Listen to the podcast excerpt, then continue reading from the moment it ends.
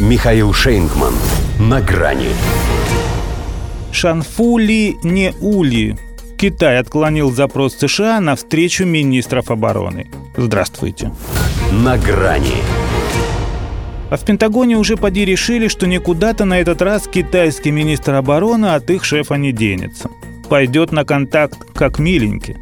Поскольку одно дело, когда он, находясь в Пекине за 3-9 земель и 3 океана от Вашингтона, не отвечает на телефонные звонки, и совсем другое – пытаться увернуться от такого громоздкого шкафа, как Ллойд Остин, когда они окажутся в одном помещении. Но в Поднебесной прекрасно осведомлены о том, что за скелет спрятан в этом шкафу – Поэтому его запрос на личную встречу с коллегой Ли Шанфу в Сингапуре на полях регионального форума по безопасности Шангрила «Диалог» отклонили.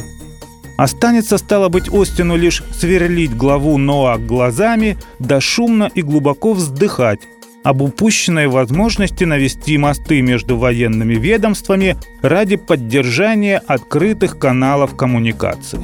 Ты бы сначала санкции с меня снял, а потом бы подкатывал со своими каналами – мог бы ответить ему взглядом китаец.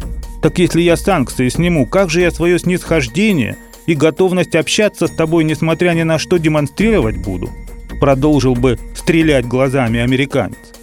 Только мимо все это, поскольку визави в его сторону даже не посмотрит. Ему вполне достаточно того, что он видит на Тайване.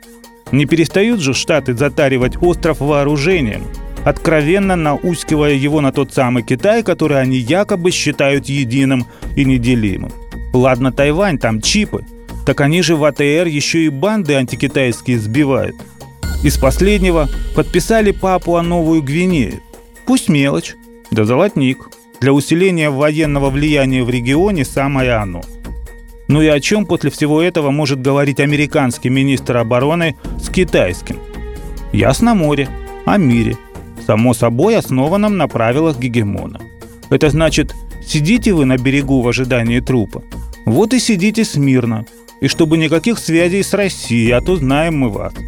Что, разве мы так много просим? Всего лишь не мешайте нам разделаться с русскими, чтобы потом мы взялись за вас. Должен был бы сказать Остин, будь он честным человеком. Не скажет, ибо за честность ему не платят, а лицемерить, глядя в лицо, китайцы не позволят.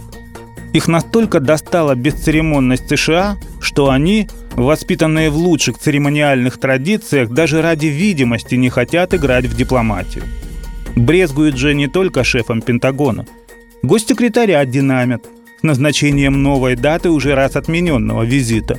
Да и президента лишь имеют в виду, когда его люди пытаются согласовать хоть телефонный разговор с Си Цзиньпином.